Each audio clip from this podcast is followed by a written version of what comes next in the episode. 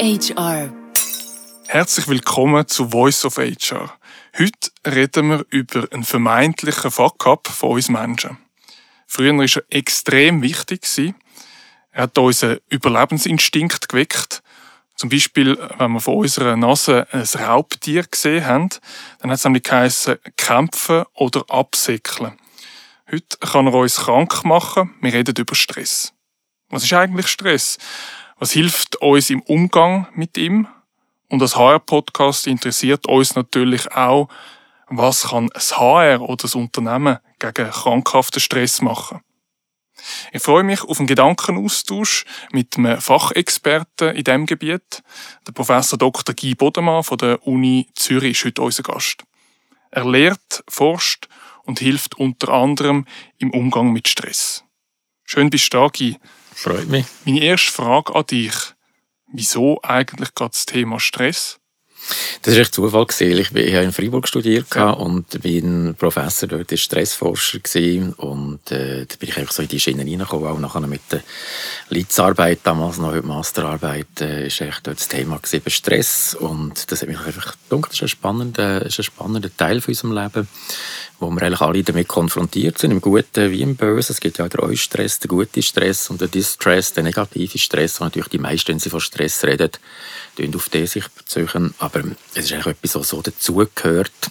Und natürlich, dadurch, dass es auch so alltäglich ist, ist es ja häufig auch so, dass man denkt, ja gut, das ist auch nicht so schlimm, weil man tut ja vor allem also drei Formen von Stress unterscheiden. Es gibt so den Alltagsstress, die täglichen Widrigkeiten, so Daily Hassles auf Englisch. Dann gibt es die Makrostressoren, die sich unterteilen in die kritischen Lebensereignisse und Entwicklungsaufgaben. Und das sind so grosse, einschneidende Ereignisse. Und ganz viele denken natürlich an die primär mal. Oder?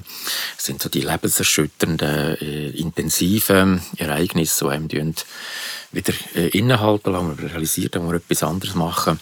Das ist äh, äh, eine Veränderung im Leben, die dadurch äh, hervorgerufen wird.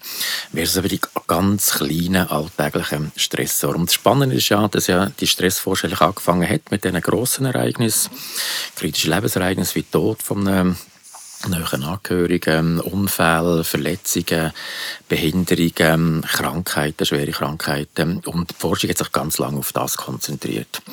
Und es gibt eine Anekdote, aber echt ist, dass nämlich einer der ganz grossen Stressforscher, das ist der Richard Lazarus in Berkeley, der hat einen Assistent gehabt, das ist ein guter Freund von mir, der Jim Coyne, und der der war mal so am Abend am Bier trinken gewesen. und dann hat jemand gefragt, kann ich zu ihnen sitzen? Und dann hat er gesagt, ja, warum nicht? Und dann hat er ein bisschen mit dran, das war ein Briefträger. Gewesen. Und dann hat der Briefträger ihn gefragt, was er denn macht. Er sei Stressforscher und er erzählt, dass er so treibt und tut. Und dann hat er gesagt, ja, aber das ist alles total falsch, das ist nicht das. Das, was ihn am meisten stresst, das sind immer die Hunde, die ihm versuchen, in den Faden zu beißen, oder das sind die täglichen Widrigkeiten. Und das ist nachher, das Paradigma eigentlich von diesen täglichen Widrigkeiten, ist dann total zentral geworden. Und jetzt auch in diesen Forschungen, die ich jetzt seit Jahren mache, ist das ein ganz zentraler Punkt. Wie geht man mit dem Alltagsstress um? Also mir fällt auf, oder, wenn man heute umlässt, das Wort Stress fällt sehr oft und sehr schnell, oder? Und das sind eben genau die Daily äh, Hustle, die du gesagt hast, ja. die Stressoren, oder, wo man hat.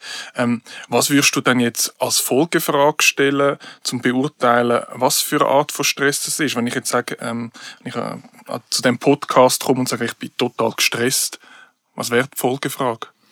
Was hätte gestresst, oder? Also im Prinzip geht es eben um das Was. Wie, was, warum. Das sind die drei Fragen, die uns am meisten interessieren. Sowohl in der, in der Beratung auch, im Coaching, in der Therapie. Es geht immer, was genau stresst einem, wie stresst einem, warum stresst einem. Und das sind auch die spannenden Fragen der ganzen Stresspsychologie. Und wie du ja vorhin gesagt hast, ist subjektiv. Wie kann man jetzt beurteilen, was für ein Niveau von Stress das ist, also total gestresst bin, wie eben sehr subjektiv ist, gibt es da irgendeine Möglichkeit, um das neutralis also neutralisieren, nein, anders gesagt, objektivieren? Das ist auch das, was wir der Forschung versuchen. Ich zwischen jetzt äh, wird es eine Skala geben von null, gar kein Stress, völlig entspannt, 10, maximaler Stress. Und nur schon an dem sieht man ja, wo ist jetzt so die, wie ist die Skalierung für jeden Einzelnen? Oder wer gibt das 10? Da kann ich sagen, das 10 erreiche ich gar nicht. Das ist wirklich die maximalste Regung, was man fast, wo man fast am Herzinfarkt noch ist. Und während andere sagen, nein, 10 ist, aber kann ich äh, mich ganz stress, äh, fest gestresst fühlen und wirklich sehr äh, ins Rudern komme, mich aufgelöst fühle.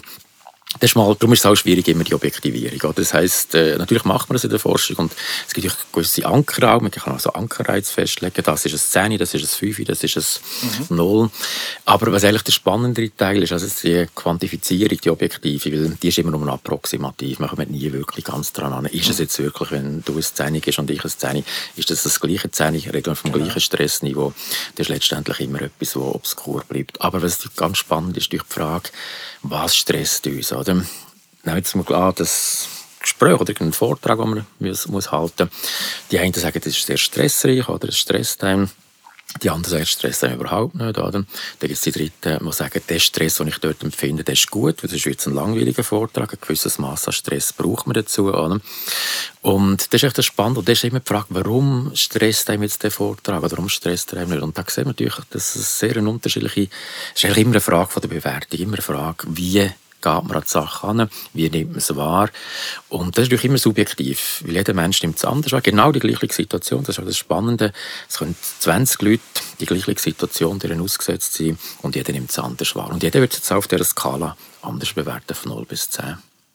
Wenn wir vielleicht noch, noch mal zurückgehen zum quasi, du hast vorhin schon gesagt, oh, Stress gibt auch positiven Stress.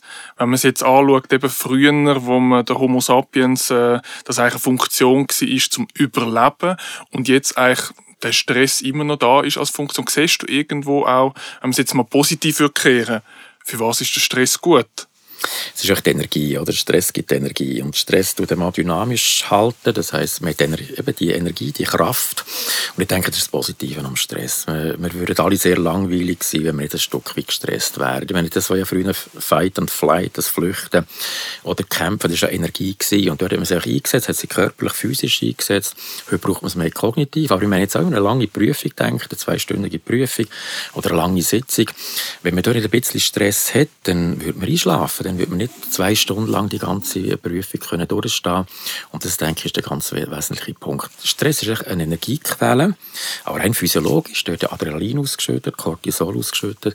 Und das sind energetische Momente, die natürlich ganz wichtig sind, damit wir aktiv sind, damit wir dynamisch sind, damit wir überhaupt über diesen Herausforderungen auch begegnen können.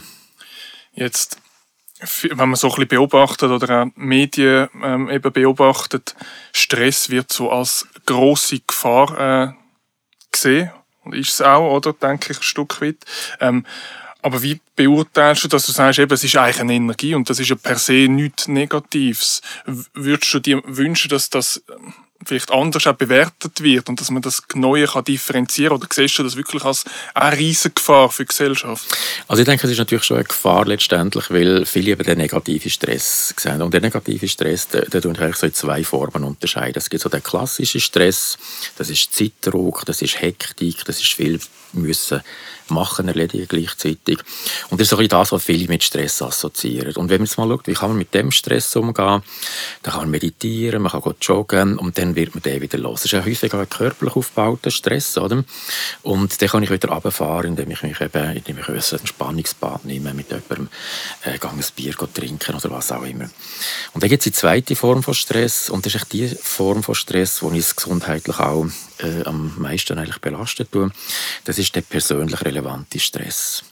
Und das macht es aber genau spannend. Das heißt, selbst Hektik ist immer die Frage, warum habe ich jetzt so einen Stress durch Hektik? Warum muss ich, habe ich so einen Druck? Muss ich jetzt das bis dann und dann? Warum muss ich jetzt der Beste sein? Und darf ich mich keine Fehler, darf ich mir keine Fehler leisten? Auch die Fehlerkultur, die man hat, oder? Das absolut äh, Spartanische, das Herz zu sich sein, die Einstellung, es muss perfekt sein, sonst ist es nicht gut genug. Und das ist all das, was letztendlich den Stress ausmacht. Und ich sage immer, der Stress, der uns schadet, ist mal chronischer Stress. Also akuter Stress ist nie gesundheitsgefährdend. Das ist immer chronischer Stress. Das heißt auf lange Dauer raus immer wieder. Und das sind immer die Themen, die kommen. Und man kann sich das eigentlich sehr schön erklären mit einer, wie einer Achillesferse, so einem persönlichen Wundenpunkt. Der hat immer wieder triggert durch Ereignis. Und das kann zum Beispiel sein, jetzt mal ein ganz banales Ereignis, wie Alltagsstress, Bus verpassen. Hm? Das ist jetzt in der Schweiz, wenn man das mal äh, ganz nüchtern betrachtet, ist das eigentlich kein grosses Thema. In der Regel kommt innerhalb von zehn Minuten in Zürich der nächste Bus. Oder? Das heisst, man muss, vielleicht hat man es ein bisschen enger, ist ein bisschen knapp, vielleicht kommt man auch spät zu einem wichtigen Interview oder Termin, das ist alles möglich. Aber jetzt, wenn man das mal überlegt, was das bedeutet, ist es eigentlich relativ marginal, ist eigentlich unbedeutend. Oder? Und gleich wird es ganz häufig zu einem ganz grossen Stresserlebnis. Und die Frage ist, was passiert jetzt da im Kopf? Was tun jetzt die Leute eigentlich, wie tun sie das interpretieren? Warum wird es so ein, so ein grosses Phänomen? Und jetzt natürlich mal einfach rein die Interpretationsmechanismen. Wie nimmt man es wahr? Wie ist die Valenz, die Bedeutung von dieser Situation? Wenn man sieht, ja, der nächste kommt in 10 Minuten, dann kann man sagen, es ist nicht so bedeutsam. Man auf einer Skala von 0 bis 10 kann man sagen, es ist vielleicht bedeutsam 2. Meistens nicht. Oder das heisst, wenn es ja wenig bedeutsam ist, soll ich auch nicht so viel Stress empfinden. Wenn jetzt jemand gleich ein 8 erlebt Stress, aber die Situation, wo es 2 ist, dann sieht man, das passt nicht zusammen. Und jetzt ist die Frage, warum ist das jetzt so eine große Diskrepanz zwischen dem, was die Situation eigentlich bedeutet und dem, was sie auslöst. Und da sehen wir, dass ein wunder Punkt getroffen wird von dieser Person. Das darf mir nicht passieren, dass ich den Bus verpasse. Ich musste schauen, ich musste pünktlich sein dann wird es zu einem ganz grossen Stress. Weil jetzt ist nicht mehr das Faktum vom Bus verpassen. Das löst nur aus, dass der wunde Punkt eigentlich aktiviert wird. Nämlich, dass ich genüge nicht, ich bin nicht gut genug, ich bin nicht perfekt. Und das ist das, was man eigentlich sieht. Das ist der Stress, der anhängt. Das ist der Stress, der krank macht. In anderen Worten müsste ich eigentlich persönlich herausfinden, was sind die sogenannten Wunderpunkte, die du gesagt hast, was sind meine Triggers. Ganz genau. Und um die geht es eigentlich. Das ist echt das, was der entscheidende Punkt ist in der ganzen Stresspsychologie. Und darum sind auch die, die Programme, die einfach so ein bisschen darauf achten, die ein bisschen entspannen, machen es ein bisschen mal gut durchschnaufen. Und so. Das ist alles gut für die Physiologie abzufahren. Mhm. Das ist natürlich auch wichtig. Es ist immer die Physiologie, die Emotionen, Kognitionen, Gedanken, es geht alles Hand in Hand. Oder? Wenn ich jetzt denke, ich genüge nicht, ich bin nicht gut genug, dann löst es natürlich Angst aus aus, es löst Traurigkeit aus, es löst äh, Verzweiflung aus und so weiter und so fort. Und das aktiviert wieder die Physiologie, oder? Dann wird eben der Sympathikus aktiviert. Und das Zusammenspiel ist nachher wird eben nicht gelöst, indem ich nur die Physiologie runterfahre. Weil der Gedanke, ich genüge nicht, der geht nicht weg. Wenn ich mich körperlich entspanne, weil das bleibt das Gefühl, das nagende Gefühl, ich bin nicht gut genug, ich habe es nicht gut gemacht, ich hätte pünktlich sein der Bus, das nicht, das nicht, mir, mir dürfte es nicht passieren, dass ich den Bus verpasse. Das sind all diese Sachen, und die sind natürlich überall. Darum ist auch Stressbereich so unspezifisch. Die Idee mit vor allem Stress die oder mit Stress im Beruf, das stimmt so nicht. Das sind immer die gleichen. Die wunden Punkte trage ich mit mir rum. Die habe ich überall und die hat auch im Beruf sehr stark triggert. Ja. Und darum ist es eigentlich letztendlich nicht entscheidend, wo ich jetzt genau den Ansatz mache. Also der Ansatz ist immer bei mir. Ich muss bei mir die wunden Punkte erkennen. Ich muss die angehen. Ich muss die verändern. Wenn man sagt, okay, wir schauen jetzt gleich mal auf, auf den Arbeitsplatz ganz äh, spezifisch und sagen, ähm, ja, es kommt nicht auf, auf den Bereich zwar drauf an, aber gibt es zum Beispiel Untersuchungen, wo man sieht, was sind so die häufigsten Glaubenssätze, die halt eben zu Stress führen am Arbeitsplatz? Ja, also das ist eigentlich im Prinzip ist das eigentlich, äh, sehr spannend. Man nennt das die Wunderpunkte im Fachterminus Konstrukt. Das sind so Leitsätze, so Leitideen, wie du jetzt gesagt hast, die man hat. Und das sind zum Beispiel ich muss der Beste sein, ich muss besser sein als andere, ich muss leisten, sonst werde ich nicht geliebt, werde ich nicht äh, wertschätzt. Es ist echt ganz häufig so zwischen Leistung und Liebe und Wertschätzung sind eigentlich ganz äh, enge Verbindungen. Und das ist echt das ganz Spannende. Oder? Weil letztendlich ist eigentlich, wenn man mal schaut, was will der Mensch, oder wenn ist der Mensch glücklich? Oder? Der Mensch ist glücklich, jetzt mal, wenn man die ganz banalen physiologischen Grundbedürfnisse, Essen, Trinken, Schlafen, mal außer Acht lässt, ist so das erste ganz wichtige Bindung. Man möchte dazugehören, man möchte anerkannt werden, man möchte geliebt werden. Das ist so das elementarste Bedürfnis. Und nachher kommt ja das Wertschätzungsbedürfnis. Man möchte wertschätzt werden für das, was ich bin was ich mache. Und dann kommt ja oben nachher so die Sinnhaftigkeit. Das, was ich mache, soll auch sinnhaftig sein. Soll etwas bedeuten, etwas nützlich sein. Nicht einfach, dass man etwas schafft für nichts. Und dann mal die drei Bindung, Wertschätzung und Sinn. Mal eben schaut, dass die Leitsätze, welche immer sind, jetzt muss ich ja das irgendwie kompensieren. Ich habe das Gefühl, ich werde nicht so geliebt, wie ich bin, oder ich bin nicht so wertgeschätzt, wie ich bin, muss ich das quasi kompensieren durch Leistung. Ich muss auch mehr leisten, ich muss besser sein als die anderen, weil dann bekomme ich das, was ich brauche. Und das ist dann genau die fatale Falle, die man nachher drin hat. Oder? Weil dadurch wird eigentlich alles zu Stress, oder ich das gemächlich kann angehen aber mit einem gewissen guten ja, Verständnis und sage, ich gebe das Beste, was ich kann, dann bin ich ganz entspannt, ich kann dadurch auch besser leisten, weil das Problem ist ja bei dieser Leistungskurve bei Stress, hat so eine kurvilineare Verlaufskurve, das heisst, zu wenig wenig Stress ist nicht gut, weil dann ist man zu wenig aktiviert, dann hat man die Energie nicht, die wir vorhin davon gesprochen haben. Wenn man zu viel Stress hat, dann kommt man häufig ins Blackout rein, dann kommt man ins Rotieren rein. Und so ein Mittelstressausmaß ist dort, wo wir am besten, am performantesten sind. Und genau das wird natürlich dann häufig verschoben in Richtung zu viel Stress, wenn das persönliche Thema, der wunde Punkt eigentlich aktualisiert wird. Und dort gilt es eigentlich anzuschauen. Wenn ich jetzt ähm, Brille nehme, HR und Kundenerlebnis, die ich schon hatte, also wo im Bereich HR Themen haben, dann heißt es, dass auf der einen Seite äh, Stress ist eine Eigenverantwortung und gleichzeitig sieht sich das HR aber auch als so ein bisschen Hüter, sagen wir jetzt mal, von, von, von, von der Unternehmenskultur. Ähm, klar, Kultur machen alle im Unternehmen, da ist jeder daran beteiligt. Ähm, aber da kommt am HR eigentlich sehr eine wichtige Aufgabe zu, um das können, das Persönliche mal bewusst machen, die Muster.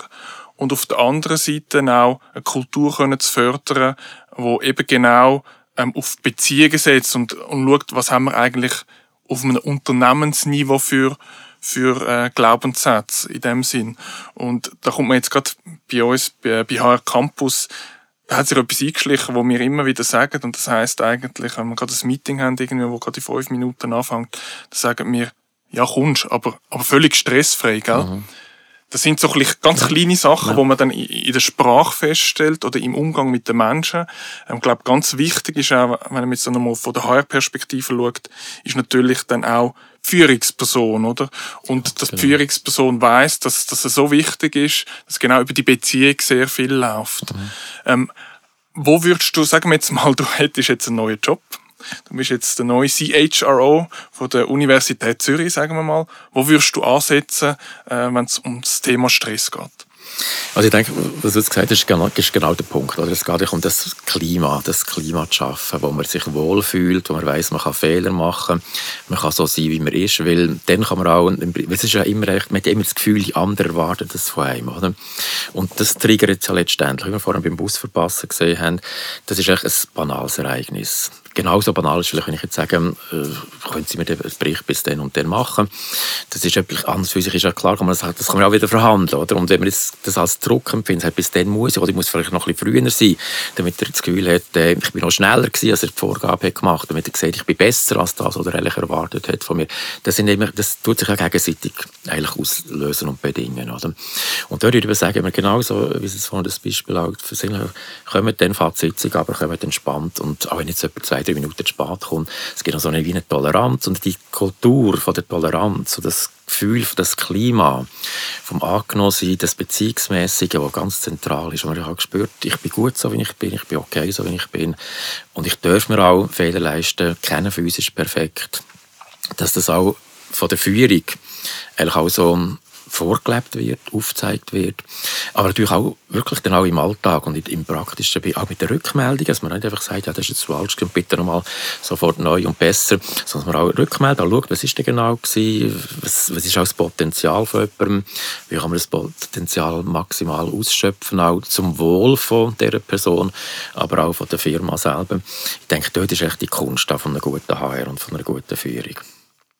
Beim HR haben wir oft auch sogenannte, also so, sogenannte Performance Management. Das heißt, man tut ähm, Ziel abbrechen von der Unternehmensstrategie ja. und schaut, was ist mein persönlicher Anteil, den ich dazu beisteuern, oder? Ja. Ich merke jetzt oft in Kundenworkshops, wo man weggeht von dem reinen Performance Management, wo es dann eben halt sehr stark um, um den Glaubensmechanismus schneller, besser, höher geht, oder? Ähm, dass man eigentlich weggeht und sagt, ich muss an die intrinsische Motivation herkommen von den Mitarbeitenden. Also ich möchte den Sinn von dem Unternehmen, wo das Unternehmen verkörpert für mich und darum bin ich an dem Platz, dass ich Teil davon bin. Und das ist eigentlich eine spannende Entwicklung, wo vielleicht ein bisschen deren Entschärfung, jetzt an einem Beispiel, konkreten Beispiel vom HR, also du jetzt gesagt hast, ähm, verwirklicht, eigentlich wirklich in Praxis umsetzt. Nicht mehr reine ähm, KPIs, klar braucht es eine Messbarkeit, das ist, das ist wichtig, aber mehr auf Sinnhaftigkeit. Mhm. Also wie gesagt, das ist ja genau der Punkt. Es braucht angenommen sich fühlen, sozial integriert sein, es braucht Wertschätzung und es braucht Sinnhaftigkeit. Und ich denke, wenn man das kann leben in der Firmenkultur und auch auch die, die Bezüge kann stiften zueinander, dann denke ich, mit der performante Mitarbeitende oder die performante Mitarbeitende am Schluss. Und was aber ganz spannend ist, wenn die Performance, klar, wo eine Firma am Schluss, dass die Leute gut arbeiten, das ist auch, das ist auch die Idee, oder? Aber wenn man mal schaut, wie schafft man gut, dann ist immer, Performance ist immer auch definiert, das muss mir auch gut gehen. Ich muss psychisch, physisch gut sein. Ich muss auch genussfähig sein. Und ich muss eben liebesfähig sein. Das ist auch die Arbeitsfähigkeit, Genussfähigkeit, Liebesfähigkeit. Das ist das, was ganz Hand in Hand geht. Wenn ich auch genussfähig bin, wenn ich auch geniessen kann, wenn ich auch Freude habe, begeistert bin von etwas, wie durch die Sinnhaftigkeit auch gestiftet wird. Ich sehe, das, was ich mache, macht Sinn. Das ist etwas Tolles. Und ich mache das mit Herzblut. Und ich freue mich auf die Arbeit. Und ich komme morgens auch gerne ins Geschäft. Das ist ein ganz wichtiger Punkt von dieser ganzen äh, Stressthematik. Oder komme ich schon gestresst rein? Bin ich schon ein bisschen aufgeratzt? Bin ich, oder komme ich mit Freude an? Komme ich gut aufgestellt? Und sehen, du, siehst auch, das wird sich natürlich alles auch ein Stück weit ähm, äh, aus, also in der einen gut, das ist auch das Interpersonal, das Interdependente. Oder? Das heisst, wenn einer gut gelohnt ist, steckt gute Laune an. Wenn einer ein bisschen griesgrämisch herkommt, gestresst ist, das, das tut sich alles sofort wieder auf das ganze Team übertragen, auf die ganze ähm, Belegschaft übertragen. Und das, denke ich, ist der wesentliche Punkt. Du musst Stress, das ist auch ganz spannend, ist eigentlich immer als individuelles Phänomen betrachtet worden. Aber meine Forschung zeigt, das ist etwas, so ansteckt. He? Das heißt, wenn einer gestresst ist, steckt er die anderen an. Und damit wird am Schluss das ganze Team ineffektiv. Und jetzt, wenn du von, von der Führung hast, durch das ganz zentral zu sehen, jeder ist ein Teil. Der Teil ist auch mehr als, oder wie das so schön auch ist, der, der Einzelteil ist mehr als, ähm, das, das, das Ganze ist mehr als die Einzelteile, oder? sondern das wird mehr produziert durch das. Aber die Einzelteile, wenn es denen gut geht, dann tun die das Gesamte natürlich in eine positive Richtung ähm, bewegen, versus wenn es einem, zwei nicht gut geht, dann sind das die, die nachher im Prinzip das Ganze verlangsamen, die schwer. Und darum ist echt das Bestreben, sollte schon sein, die Genussfähigen, die sollen Freude haben, die sollen Sinnhaftigkeit erleben, die müssen aber auch sich wertschätzt fühlen, das ist die ganze Beziehungsgeschichte. Ich muss mich jetzt nicht geliebt fühlen, aber einfach, einfach angenommen fühlen, wertschätzt fühlen und dann bin ich leistungsfähig. Spannend, weil wenn man zum Beispiel ähm, eine Studie anschaut, Job-Stress-Index, wo irgendwie sagt, 75 Prozent der Leute äh, leiden unter Stress, dann wird es zu einem gesellschaftlichen Problem. Auch Gesellschaft oder, oder Politik oder die Wirtschaft sagt dann, wir müssen etwas machen gegen den Stress. Wir haben ähm, Abwesenheitsrate, die in die Höhe steigt. Ähm, und da kommt die Frage dann schneller mal von der Verantwortung. Also wer trägt die Verantwortung vom Stress? Ist das wirklich dann beim Individuum angefangen oder muss nicht auch die Wirtschaft mitsteuern, beziehungsweise muss das ähm, Unternehmen thematisieren. Ähm, und ich finde das halt extrem schwierig und, und da könnte vielleicht das HR einen, einen, einen Schub machen und, und das Thema sichtbar machen und in, in ein Unternehmen integrieren. Wie wür wo würdest du das anfangen? Auf welcher Ebene? Klar, wenn ich selber davon betroffen bin, wahrscheinlich auf dem Individuum, hast du vorhin gesagt, aber gibt es auch andere, kann man auch Gesellschaftsebene noch reinbringen? Also es, es ist natürlich letztendlich ist eine Gesellschaft auch der Spiegel immer vom und das Individuum ist echt lebt in dieser Gesellschaft und bewegt sich auch nach dem und das sieht man natürlich der ganze Takt von der der Rhythmus von unserem Leben ist natürlich extrem schnell geworden. Es ist, alles ist hektisch geworden, alles ist kurzlebig geworden. Es ist, ist auch der Gedanke vom Reparieren ist auch nicht mehr da. Es ist immer sofort etwas Neues auswechseln. Das ist durch alles eine Haltung, auch das Wegwerf, die Wegwerfmentalität ist durch alles Hand in Hand gehend. Und es ist auch eine Angst natürlich, wenn ich nicht genügend bin, werde ich weggeworfen, werde ich ersetzt. Oder? Dass man sagt, nein, man, tut, man schaut, dass es dem Einzelnen gut geht. Oder? Das heisst, das ist eine gesellschaftliche Botschaft, die man muss natürlich haben, aber es ist natürlich auch Firmen, äh, Firmenkultur, eine Vision von einer Firma, Leitsatz von einer Firma. Ich muss sagen, uns geht es ums Wohlbefinden vom Einzelnen. Natürlich wollen wir Performance auf dem Markt und wollen auch erfolgreich sein. Aber das sind wir am besten, wenn die Einzelnen äh, das können leben, sich können einbringen, wenn sie gesund und funktionstüchtig sind. Und dort denke ich, ist eben die, die Stresstradierung so von oben nach unten die findet natürlich statt klar ist es nachher wieder beim Mensch, beim Einzelnen, beim Individuum, wo es nachher landet. Und die Person ist natürlich, aber die ist natürlich auch schon geprägt durch den ganzen Kontext. Es ist natürlich nicht einfach so, dass die wunden Punkte kommen ja von irgendwo her. Es ist nicht so, dass ich einfach so geboren werde, sondern serviert mir. Und das ist natürlich etwas, was man natürlich auch gehört, natürlich auch die Eltern, die Lehrpersonen, die Lehrmeister und so weiter eben sagen, du musst besser sein, du musst schneller sein. Was hast du um ein Fünfeinhalb gemacht, warum jetzt zu keinem Sechs gelangt? Das sind die Botschaften und die tut man nachher internalisieren, die prägen sich einem ein. Ah, ich noch ein Fünfeinhalb gemacht, ich bin nicht gut genug gewesen, ich hätte ein Sechs müssen machen. Und wenn man das natürlich genug lang hört und den Einfluss genug lang exponiert, und darum tradiert sich eigentlich, die Gesellschaft gibt Vorgaben, die Firmen geben Vorgaben, die Eltern geben Vorgaben, die Lehrerschaft gibt Vorgaben. Und am Schluss das kleine Pflänzchen Mensch, das da gedeiht und wächst, ist nachher vor diesen äußeren Einfluss der Masse natürlich prägt und entscheidend mitgestaltet, dass am Schluss natürlich nachher mit diesen Wundenpunkten eigentlich dann dasteht. Und darum muss es echt beidseitig passieren. Es muss etwas im, im äußeren Rahmen passieren und auch das Individuum selber muss natürlich an denen arbeiten. Es ist nicht so, dass man kann sagen, jetzt alles kann man externalisieren und sagen, delegieren. Alle anderen müssen etwas, sondern es muss zusammen, es muss Hand in Hand gehen. Was mich noch interessiert, wo wir gleich wieder beim Individuum dann sind, Ressourcen. Man redet viel auch von Resilienz, wenn es um Stress geht. Mhm. Was verstehst du unter Resilienz? Fangen wir mit dem an. Was verstehst du unter Resilienz? Mhm. Also Resilienz ist so definiert, dass die Widerstandskraft ist eigentlich in drei Situationen, das ist die Definition von der äh, Werner. Das erstens einmal, wenn man äh, viele Risikofaktoren hat und trotz dieser Risikofaktoren sich gesund entwickelt. Das ist der erste Punkt. Zweiter Punkt, wenn man schwere kritische Lebensereignisse ausgesetzt ist, Hochstressoren und gesund bleibt. Oder drittens, wenn man aufgrund von Traumata, traumatisierenden Bedingungen einbricht, aber sich nachher wieder erholen tut. Oder? Und das heisst es geht immer um die psychische und physische Widerstandskraft. Also bin ich in der Lage, mit übermäßigen Stressoren zu Schlag zu kommen.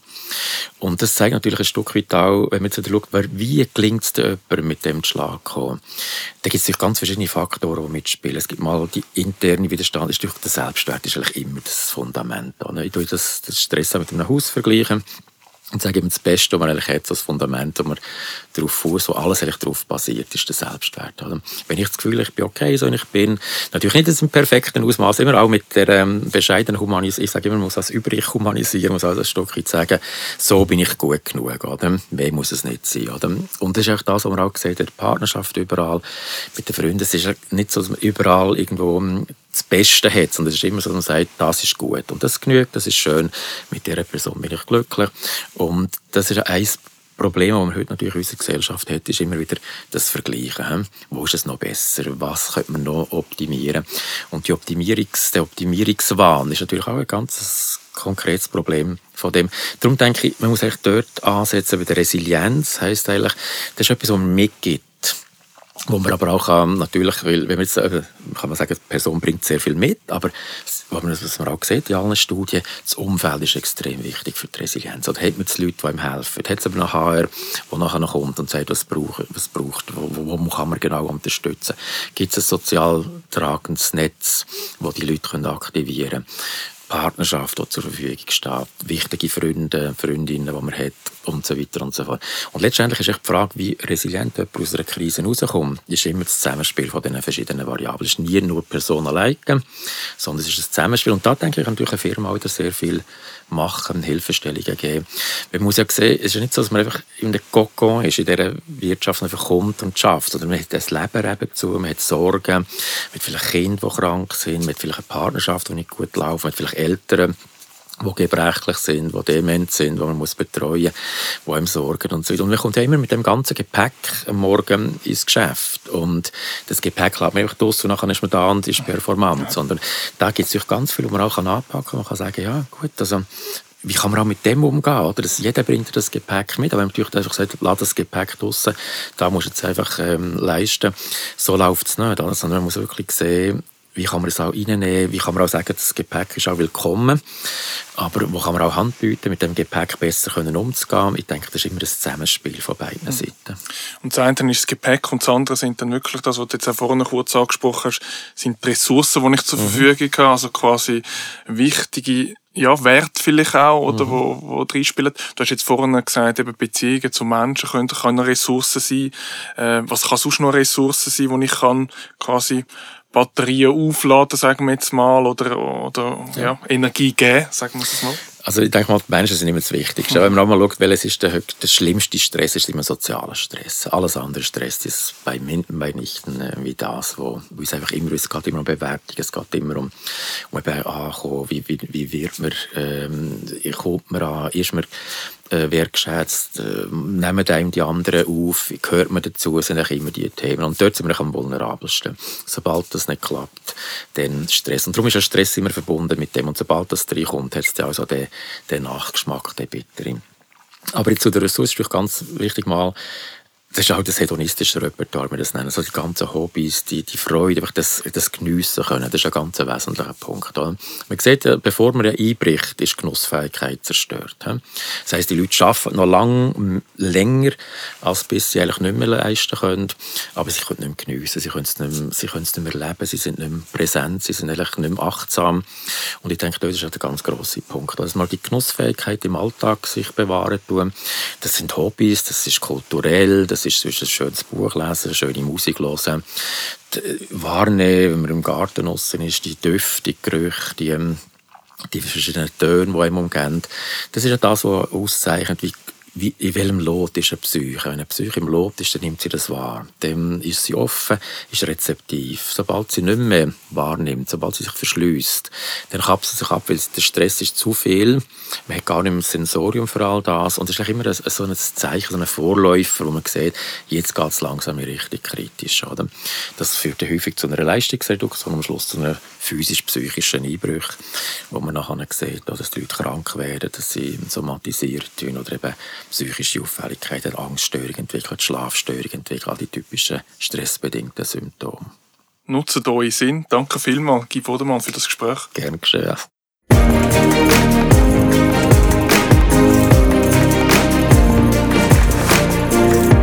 Voice of HR